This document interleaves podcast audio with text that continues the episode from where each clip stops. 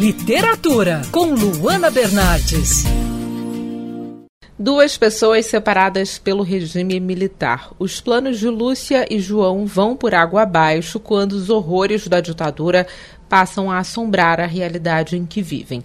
Esse é o novo livro da Paloma Vail com o título Não Se Esqueça de Mim. Paloma, seja bem-vinda à Band News FM, tudo bem? Tudo bem, muito obrigada, Luana, por esse espaço. Paloma, você me escreveu dizendo que, apesar de ser um romance, né, você queria entregar ao leitor muito mais. Você buscou atingir esse objetivo através da contextualização histórica é, do cenário do livro, pode falar um pouquinho sobre seu trabalho de pesquisa até e como isso, é, como com isso, né, você consegue explorar mais a história do livro? É, o que me motivou a escrever esse livro foi foram histórias familiares, né?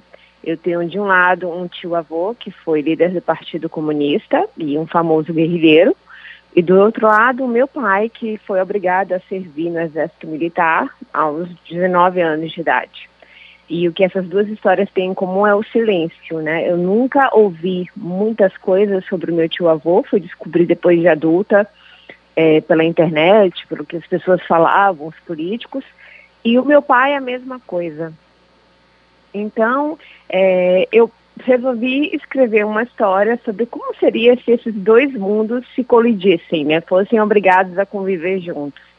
A partir disso, eu me debrucei para fazer uma pesquisa sobre é, como era o Rio de Janeiro naquela época, como era a cidade, como, é, como estava o Brasil em relação à política, ao regime militar, e como eram os cenários que eu pensava em descrever na história e ao mesmo tempo eu fui redescobrindo a história que eu tinha estudado na época da escola e eu vi que foi muito diferente daquilo que se falava, né? Esse é seu segundo livro, né? Você já publicou A Verdade por Trás do Seu Sorriso. Queria que você falasse sobre o desafio é, da publicação desse segundo trabalho. Qual foi o diferencial do processo do primeiro livro para esse segundo trabalho? Ah, o primeiro livro, com certeza, ele me deu uma experiência que eu pude aproveitar para esse segundo. Uh, mas foi publicado por uma editora. Nesse segundo, eu resolvi publicar de uma forma independente e eu tive que aprender e dominar um pouco sobre todo esse processo de edição, diagramação, é, capa, né? E foi um, um, um processo bem, bem interessante, digamos assim. Mas eu acho que o maior desafio é que seria é, a própria divulgação do trabalho enquanto escritor independente e atingindo novos patamares, né? além do nosso convívio, da nossa, da, nossa, da nossa bolha social, digamos assim. Qual sentimento você espera que o leitor alcance com o término da leitura do livro Não Se Esqueça de Mim? É, eu acredito muito numa frase de José Castelo, que ele sempre fala, ele falou numa crônica no Globo, que a literatura ela serve para forjar uma nova realidade, né? para ampliar os horizontes daqueles que leem. E o que eu quero é isso, porque a gente vive, principalmente no dia de hoje, um mundo muito polarizado, né? Do certo e do errado, é isso ou aquilo.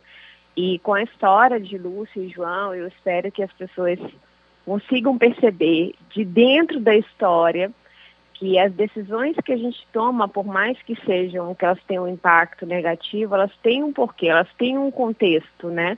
existe um caminho do meio, existem explicações plausíveis é, que possa fazer com que a gente seja menos radicais na percepção quando se olha de fora. Paloma Vail, autora do livro Não Se Esqueça de Mim, obrigada pela entrevista aqui na Band News FM. Eu que te agradeço, Luana, um abraço.